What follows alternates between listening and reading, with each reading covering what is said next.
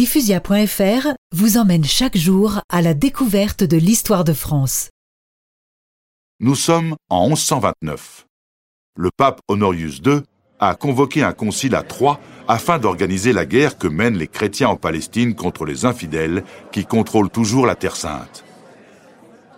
Le pape a chargé Mathieu d'Albano, son légat, de redéployer l'armée de la chrétienté. Nous, Mathieu d'Albano, déclarons que le but de ce concile est de fixer la règle du nouvel ordre du Temple. Nous te nommons Bernard de Clairvaux, secrétaire de cette noble assemblée. Mes seigneurs, une nouvelle milice doit naître. Elle naîtra sur cette terre où tous les jours les chrétiens sont massacrés par les infidèles. Soyez sûrs, mes seigneurs, que l'ordre du Temple fera de cette nouvelle milice l'instrument glorieux de la victoire de la foi.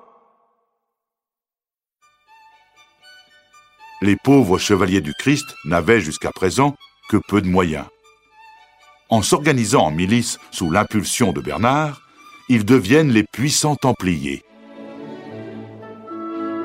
Bernard encourage l'engagement pour ce qui deviendra quelques années plus tard la Seconde Croisade. Sous sa double armure, le Templier ne craint ni homme ni diable. Loin de redouter la mort, il la désire.